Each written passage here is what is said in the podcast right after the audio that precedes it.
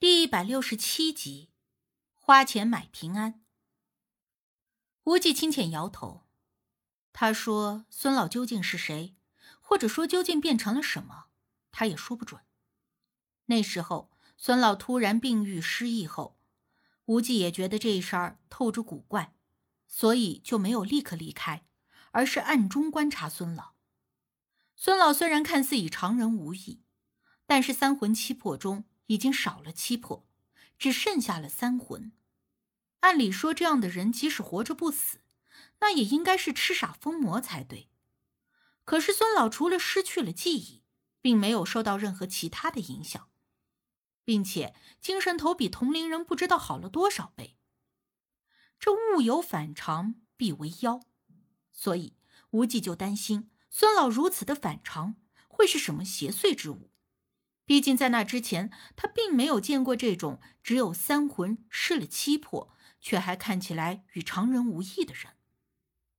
所以无忌在那里住了好长的一段时间，渐渐看到孙老适应了周围的一切和生活，只是依旧不记得任何人。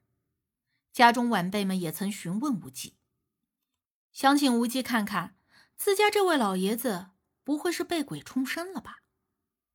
那时。无忌就已经观察了孙老一阵子，心知孙老并无害人之心，便圆了个说辞，说孙老是个长命有福的人，因阳寿未尽，又还魂回人间，所以叮嘱晚辈们好生照顾，之后就离开了那家人。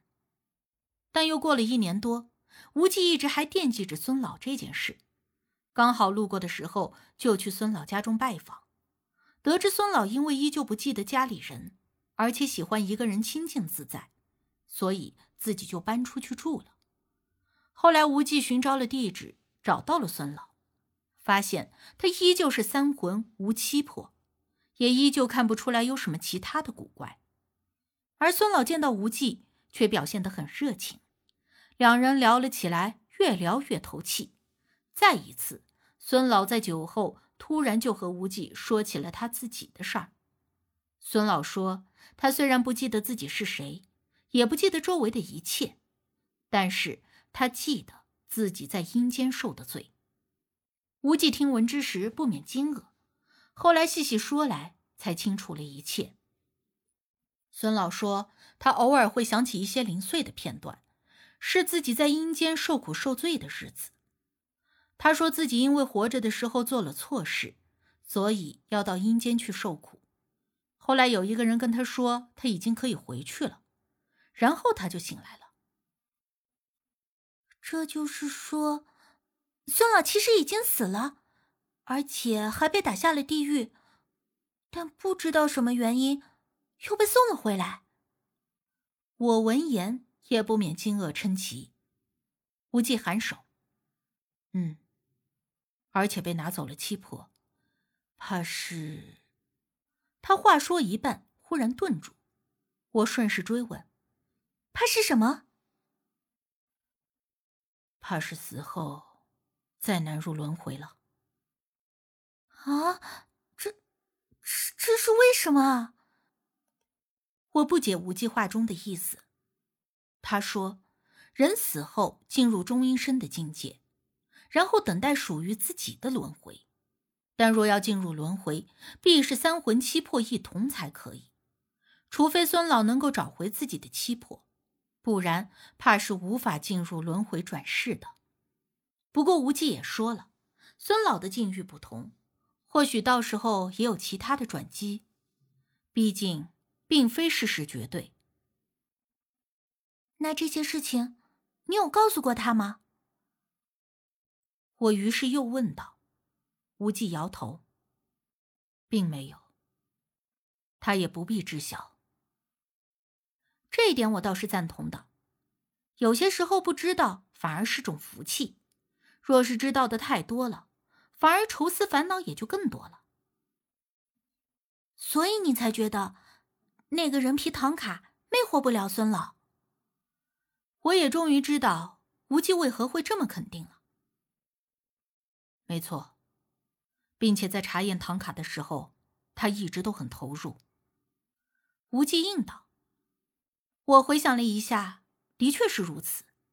当时孙老不论是在检查唐卡上的皱纹，还是在我们之后聊天的过程中，都时不时的在专注的看着那副人皮唐卡，但是并没有表现出任何被蛊惑的样子，顶多算是很喜欢而已。而我们初到曹晨阳家中，看到那副唐卡的时候，就连无忌这种清心寡欲、定力稳固的人，只看了那么几眼，都差点被人皮唐卡所迷惑。看来孙老还真的是异于常人。我也真心的希望那副唐卡不会对他造成什么麻烦。我们没有再回到曹晨阳家里，我只是给他打了个电话，告诉他唐卡已经处理了。让他也不必再担心了。曹晨阳一听，唐卡不会再拿回去了，当下的语气还有些失望，甚至一再的追问我怎么处理的。我并没有告诉他唐卡送给了别人，那样不免又要生出许多的解释来，只说已经烧掉了。烧掉了呀！唉，那可是我花了很多钱买回来的。曹晨阳听后，不禁以失望的口吻说道：“难道曹叔叔还想要把唐卡拿回去，继续的挂着吗？现在那幅画应该还在处理，还没有烧完。如果你要，我立刻就让人给你送回去。不过，如果再出现什么问题，我也就爱莫能助了。”我多少有些不耐烦，这曹晨阳又怕被人皮唐卡蛊惑。但又舍不得处理掉，怎么好事儿都成他的了？想着，如果他真的要，我就立刻返回孙老家给他拿回去。左不过被蛊惑的人又不是我。啊，呃，不不不，我并不是这个意思，只是觉得，觉得自己被骗了这么多钱，有些可惜而已。处理了很好，很好。再多的钱也买不了平安健康。曹晨阳立刻改了口，我心说，还算他脑子清明。那种邪祟之物，即便是再值钱，留在身边那也都是个祸害。这个曹叔叔还真是贪心。挂了电话，我向无忌无奈的吐槽道，他笑了一下，哼，贪心是人的本性。但他也算是知道悬崖勒马，也是他的福分了。回到了家里，爸妈立刻就问我们是否处理好了曹晨阳的事儿，又关心我们是否受伤。我换了衣服，把事情的经过说给他们听。我妈转身就一巴掌拍在我爸的肩膀上：“听到了没？还说要买什么古玩？我看呀，你就是攒了几个钱嘚瑟的。”一旦不小心买回来个带着邪祟的东西，我看你怎么办！我爸揉着胳膊，哎呀，我说你，你有话就说话，怎么还动手了你？我说是说，可我不也没买吗？爸，你要买古玩？我听了不禁一愣，我妈又白了他一眼，跟我说道：“可不是嘛，前阵子……”他参加一个同学的结婚纪念日，知道他同学现在倒腾古玩挺赚钱的，就也要跟着投资。我看呀，就是瞎嘚瑟。我无奈的笑道：“哎呀，我说爸，您要真想做生意，还是想想别的门路吧。您说这古玩，一来咱们这眼界也不了解，分不清楚真假。”二来，古玩这东西多是些来路不明的，这种东西还是不要买回家的好。这种带着邪祟的古物，我也算是见识过不少了，如今甚至都有点心理阴影了。其实这年月久的东西，即便是没有附着邪祟，但多少也都带着点灵气了。只不过这是有益还是有害的，那可就不好说了。